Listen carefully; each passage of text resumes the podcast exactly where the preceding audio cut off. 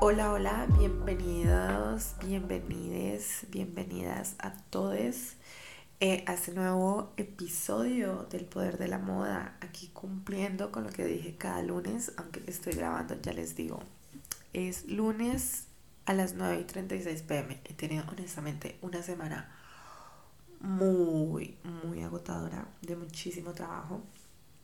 Estoy trabajando casi que 16 horas diarias y no es joda, no es joda, trabajo muchísimo, pero estoy muy feliz, estoy muy feliz porque me encanta mi trabajo, amo lo que hago. Y realmente más, más que amor, creo que también es vocación, porque me encanta el producto que estoy haciendo, me encanta las personas con las que estoy trabajando, obviamente no todo es color de rosa, pero la mayoría de las cosas me encantan. Y pido una disculpa porque si me escuchan estoy con rinitis, eh, tengo la nariz tapadísima, como siempre, o sea, siempre puse un pie en el aeropuerto de Bogotá y estaba súper tapada, así que si me escuchan ahogándome, I'm so sorry. Hoy me fui a hacer las uñas. Me encanta, me encanta el sonido de mis uñas nuevas. Bueno, siempre me gusta. Pero me hice unas uñas muy divinas hoy y estoy muy con el verde esmeralda. Así que le puse un poquito de un pop de color verde para darle, no sé, no sé, porque ando, ando con el color verde esmeralda metido por todas partes y me encanta. Disculpita, tengo que beber dos litros de agua diarios. So that's what I'm doing. Y también les comparto que hoy inicié, hoy lunes inicié mi rutina de jugos verdes. Lo tenía como en mi lista de nuevos hábitos que quiero implementar en mi vida. Y, y lo estoy haciendo, lo estoy logrando. Así que poco a poquito me hice un jugo verde esta mañana. Casi me vomito. No, no me gusta hablar así de la comida, pero de verdad el apio como que no, no, es, no es de mis cosas favoritas. Pero hot girls drink their skincare. So I have to do it. I'm sorry. Bueno, les quiero contar. Eh, más del tema de hoy porque era algo que quería hablar desde hace mucho tiempo y hoy por fin me senté y lo redacté eh, y como que puse claras mis ideas porque no tenía muy claro cómo lo quería llevar este tema y ya, ya lo tengo claro. Lo, lo estaba hablando con mi hermana y mi hermana me dio muchísimas ideas. Mi hermana tiene 14 años y es eh, parte de la generación, estaba buscando y no está muy claro si es ya olvidé, pero bueno, es como la generación alfa, esa generación que creció con redes sociales y como totalmente con tecnología. Y tiene unas cosas, o sea, tiene una manera de ver la vida y de consumir cosas en su vida que estaba hablando con ella porque le estaba leyendo algo del algo del podcast de hoy y, me dijo, wow, o sea, y me empezó a hablar y me empezó a decir y me pareció súper interesante, así que la invité a mi hermana a que hablara conmigo el próximo podcast. Y se, mi hermana es la primera en escuchar todos mis podcasts antes que cualquier persona, antes que subirlos, antes que publicarlos, se los leo y los escucha también, eh, pero esta vez no va a ser el caso, esta, vez, esta vez va a ser la excepción porque eh, estudia, pobrecita, se levanta a las 4 de la mañana Días pobrecita no, se levanta a aprender, that's cool. Pero, pero no se podía quedar hasta que grabara esto, hasta que lo editara. Así que solamente leyó de qué se iba a tratar y lo aprobó. Así que, thanks Helen, te amo. Y el tema de hoy es que detrás de una marca de moda. Y les quiero hablar un poquito de, de mi experiencia dentro de la industria de la moda, que no es corta, honestamente.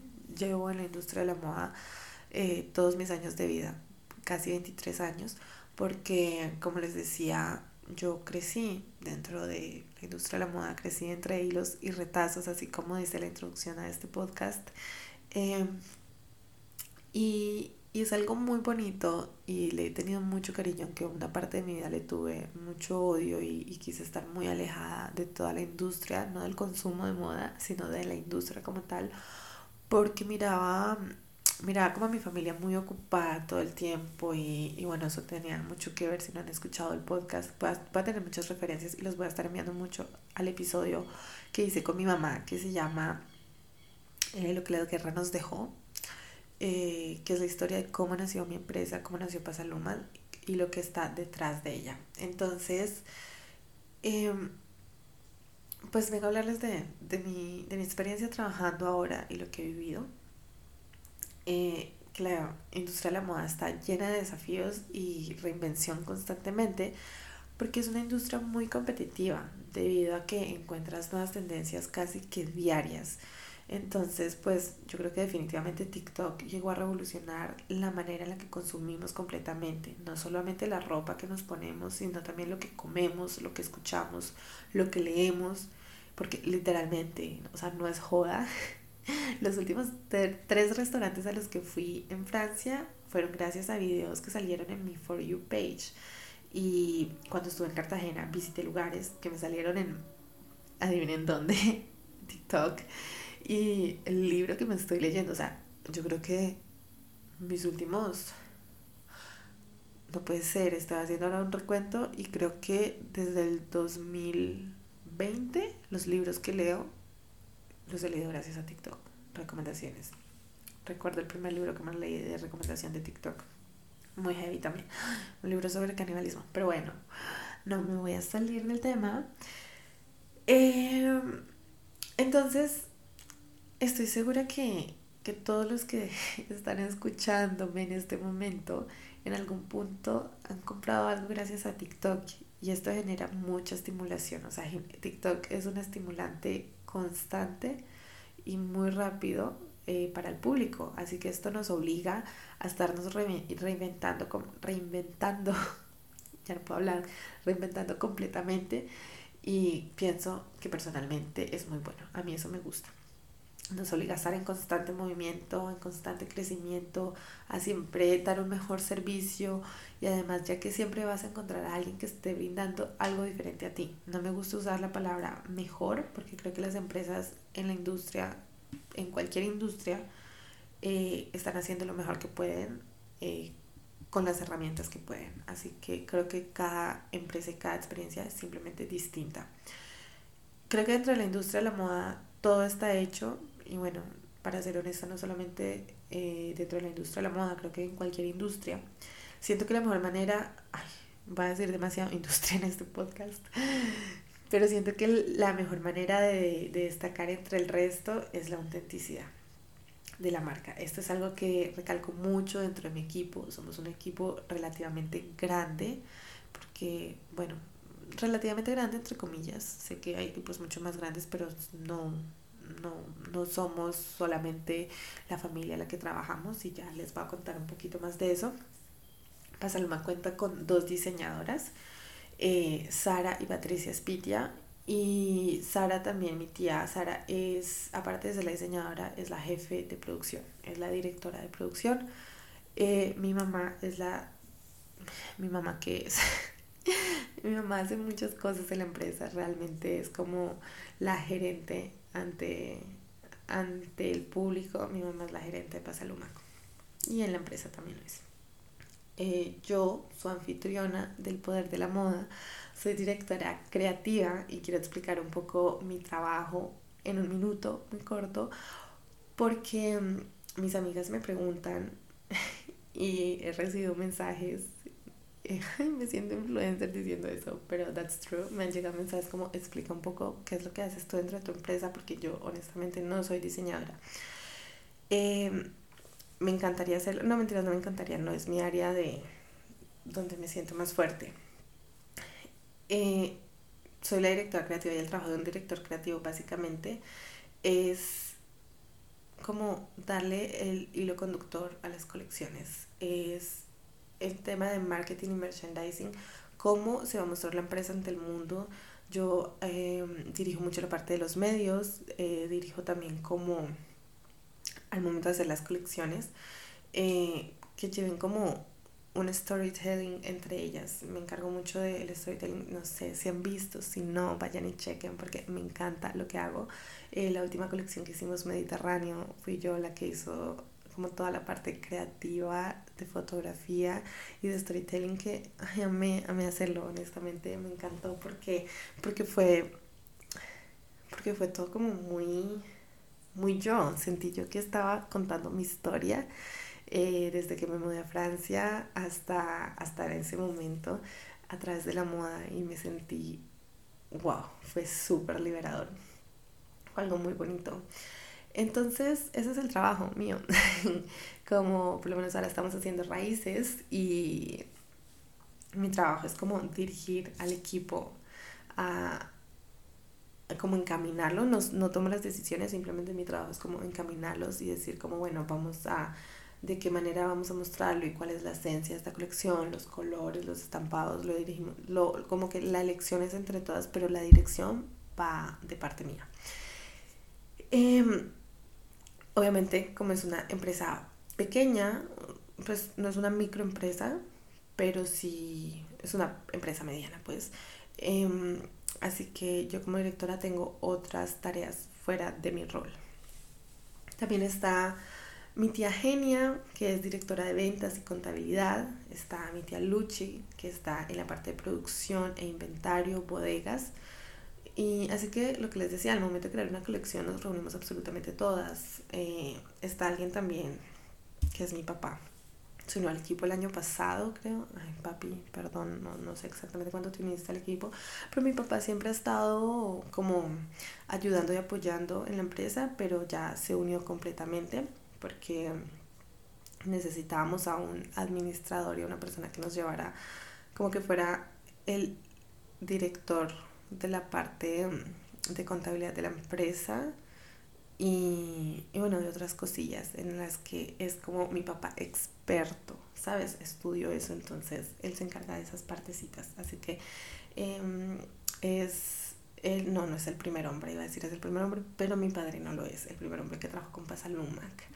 Así que eh, es el hombre que está trabajando. Si no tenemos un hombre en ese momento, mi papá es el único hombre que está dentro del equipo de Pasalumac en este momento. esperamos que se unan más. Em, trabajar en familia es algo retador porque cada una tiene su personalidad. Somos personas completamente distintas, pero creo que eso es lo que hace a Pasalumac lo que es y lo que nos representa lo que hace que no encuentres un vestido en ningún otro lado porque es muy nosotras y es algo que a mí me encanta de la empresa. Eso nos hace absolutamente únicas, aparte de el customer service y claramente el customer service es algo que es no negociable hoy en día para ninguna empresa, pero es algo que nuestras clientes nos dicen todo el tiempo. Todas nuestras clientas, todas las personas que consumen Pasalumac, así sea que lo compren una sola vez, dicen como es que a donde sea que llego, se nota que llego con un vestido de diseñador. O, o las clientes que ya, que tienen el full armario, como el 90% de sus prendas son de nosotras, dicen como es que, es que se nota, o sea, se resalta y, y se nota porque lleva muy la personalidad de ustedes. Obviamente cada clienta lo vuelve suyo, pero todas nuestras prendas llevan un pedacito de nosotras y es algo absolutamente innegable. O sea, yo yo lo puedo ver y hay clientas que vienen a otras ciudades y se han encontrado otras personas en la calle con prendas nuestras y dicen es como es Pasalumac, ¿verdad? O sea, se nota. Y pienso mucho que Pasalumac es una persona, por eso nos hace la marca que somos. Y es algo que hablé en mi primer episodio de este podcast, es ver tu empresa como una persona. ¿Qué música escucha? ¿A dónde viajaría? ¿Cuáles son sus colores favoritos? ¿Dónde comería? Todos todo eso creo que es muy importante dentro, dentro de la industria de la moda, humanizar tu marca de tal manera que no se pueda comparar con ninguna otra. Y aunque es algo retador darle personalidad a una marca, algo que al inicio de mi empresa personalmente lo fue, porque éramos muchas dando opiniones de cómo debería verse Pasaluma ante el mundo, y ahora lo veo como una gran fortaleza. Acá un pequeño insight de Pasaluma, muy insight, es que estamos trabajando en un rebranding de la marca y es básicamente eso, ponerle una cara a tu empresa. Y a mí me fascina pensar que mi empresa es como un bebé resultado de las generaciones por las que ha pasado. Ejemplo, pasó, Pasaluma fue fundada por mi abuelita Ana hace más de 30 años y después pasó a manos de mis tías y de mi mamá y ahora yo que me uní al equipo con nuevas ideas, que soy una generación completamente distinta a las de ellas, entonces me, me gusta como llegar y complementar ¿no? esa, esa parte, mm, de pronto captar un público distinto, con una visión diferente y eso me encanta eh, porque hace a la marca cada vez más única, cada vez más irrepetible, cada vez más difícil copiarla porque cada una pone pedacitos de cada una. Y el equipo que lo conforma, tenemos un equipo maravilloso. Trabajan con nosotras artesanas con manos bendecidas por los dioses, digo yo, porque eh, tenemos unos estándares de calidad muy altos, honestamente, es algo que me enorgullece y lo digo con total honestidad y con total seguridad también. Si tienes alguna pieza de Pasalumac, lo debes saber. Nuestras prendas hechas a la medida tienen garantía por 10 años. Y pusimos estos 10 años, ya que tenemos clientes que han regresado con prendas con más de 10 años, 15 años, unas hasta con 20 años, con prendas absolutamente intactas, con detalles que no han cambiado, los colores de las telas, los acabados. Así que después de esto, Em, nosotras decidimos a las prendas hechas a la medida darles garantía de 10 años para así garantizar la inversión de nuestros clientes porque sabemos que nuestras prendas más allá del precio, más allá del precio tienen un valor un valor invaluable, iba a decir la redundancia, pero son invaluables. Em, y, y, representan una inversión grande para nuestras clientas, así que queremos como darles esa garantía de tus prendas tienen 10 años. Em, nuestro equipo lo conforman ocho operarias este año, ocho artesanas, y es algo que amo dentro de la empresa, porque si no han escuchado el episodio que hice con mi mamá, Again, em, donde contamos la historia de Pasalumac, nuestro background nos ha llevado a tener mucha más conciencia de los retos que viven las mujeres, because sociedad machista, Así que hemos decidido aportar nuestro granito de arena y priorizar el darle trabajo a mujeres, principalmente mujeres cabeza de hogar, mujeres víctimas de violencia o el conflicto armado, desplazadas. Esto no quiere decir que no contratemos hombres, pero tenemos, como decía, y hemos tenido hombres en nuestro equipo, pero por políticas de la empresa decidimos priorizar a mujeres ya que sabemos lo difícil que es para ellas encontrar un trabajo con flexibilidad eh, respecto al tiempo, eh, y esto aplica exclusivamente para nuestras eh, mujeres operarias de máquinas porque en la tienda es mucho más difícil poder dar esta flexibilidad ya que bueno, o sea, la tienda tiene que estar abierta, el tema de clientes, de la caja, y bueno, todo eso implica una persona con más disponibilidad de tiempo, pero en nuestro atelier sí podemos y contratamos personas con estas características las priorizamos más allá de su talento porque, porque sabemos lo difícil que es, sabemos lo complicado que es para mujeres eh, con escasa educación sexual, son mujeres que tienen muchísimos hijos, son mujeres con bajos recursos y sabemos que es muy difícil para ellas encontrar un trabajo que les dé esta flexibilidad, ¿no? Que tienen cinco, ocho hijos y se enfermó un niño, tienen que ir al hospital y no pueden ir, se les descuenta. Entonces hemos por eso las priorizamos, porque sabemos las dificultades que hay allá y creo que es una manera bonita de nosotras aportar al mundo. Así que yo me siento muy agradecida. Ay, creo que escuchan una puerta, sorry. Me siento muy agradecida por mi, por mi trabajo, honestamente. Y como les decía en un inicio, amo lo que hago, la libertad creativa y la confianza, el crecimiento que tenemos en Pasalumac, amo el amor que todos le tenemos a la empresa y, me siento, y se siente muy bonito. Mm, no digo que, que esto sea color de rosa porque la industria de la moda, como les decía, es una industria muy competitiva y puede haber mucha rivalidad entre marcas, entre empresas, entre las mismas personas. Hemos visto rivalidad entre inclusive nuestras mismas empleadas y no solamente de ellas, sino empleadas saliendo de la empresa porque quieren copiarnos.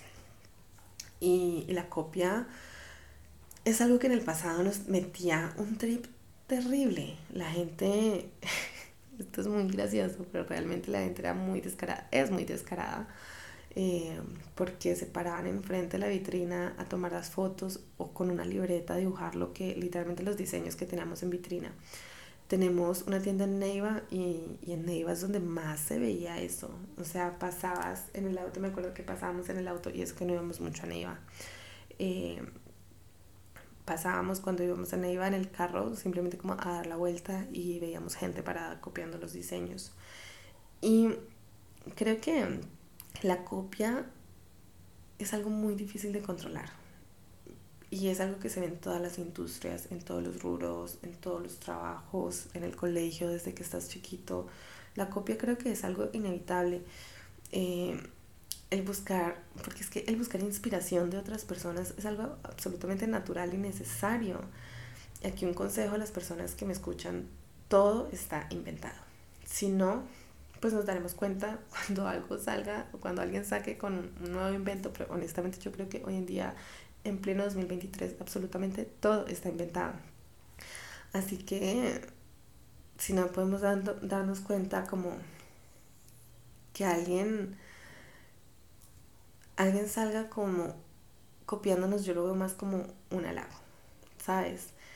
Eh, voy a hacer un podcast sobre esto, hablando de la copia dentro de la industria de la moda, porque me parece un tema bastante extenso y eso nos lleva al fast fashion. Llevo aplazando ese podcast mucho tiempo, pero lo haré. Pero en resumen, la copia creo que es un halago, es un llamado a decirte como, hey, otros ya están haciendo lo que tú estás haciendo, Así que es hora de avanzar, de mirar qué más puedes hacer, qué más puedes ofrecer. Te obliga a estar creativo todo el tiempo. Y, y si te toman como referente, magnífico, o sea, increíble. Yo sé que eso ahora yo lo digo y lo hablo mucho con, con el equipo y yo les digo, porque les dicen como, ay, no, no subas esta foto porque la van a copiar, van a sacar este diseño. Nuestras telas son exclusivas, son absolutamente nuestras tenemos a un diseñador gráfico y les decimos como, mira, queremos esto, como danos esta florecita ya, esto ya creo que ya lo mencioné en el podcast pasado, pero em, entonces sí, o sea, si, si nos copian, nos copian y yo les digo a ellos como magnífico, o sea, que alguien crea que somos un referente para hacer algo es increíble, o sea, yo me siento súper halagada, yo digo como, qué bonito. Y este tema, me, esa, ese último punto me lleva nuevamente al inicio, porque más que alguien te copie, haga lo que estás haciendo, nunca será igual que tú. Porque tú siempre tienes como esa chispita, tú eres el único, la única versión de ti, ¿sabes? Porque más que alguien lo intente, si no lo hace con su método, no le pone su esencia, ese producto o eso, cualquier cosa, queda sin alma. Y por eso yo estoy segura que Pasalumac es Pasalumac tiene pedacitos de cada persona y no solamente de, sus directivos, sino del equipo que la conforman. Y, y, en un mundo donde todo está inventado, donde siempre vas a encontrar a alguien delante de ti, la mejor manera de competir es con tu autenticidad. El ponerle tu esencia absolutamente a todo lo que hagas porque nadie lo va a hacer como tú. Eres único y irrepetible, aunque tengamos todos las misma, la misma idea, la vamos a ejecutar absolutamente de maneras distintas. Entonces creo que es una bonita manera de honrar eso que te gusta, eso que amas, eso que te hace único, es sacarlo al mundo y cumplir tus sueños. Es la mejor manera de servir. And that's the only thing I'm sure about, to be honest. Es cumplir tus sueños es una manera de servirle al mundo. Así que bueno, este es el episodio de hoy. Les dejo un question box en Spotify acerca de qué les gustaría que hablara. Um, please and try to take this seriously. Así que quiero saber qué quieren que saber dentro de la industria de la moda, qué quieren que hable.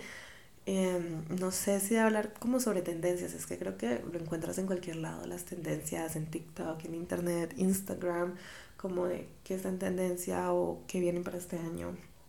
Quiero hablar un poco más de, de del negocio de la moda Creo que, creo que em, no, sirve no solamente para el negocio de la moda, sino que sirve para absolutamente todos los negocios. Quiero contarles cómo vivo yo estas experiencias porque tengo 22 años y estoy dirigiendo un equipo y me pone muy feliz y al mismo tiempo muy nerviosa porque muchas veces me pregunto si seré capaz o no seré capaz de hacerlo.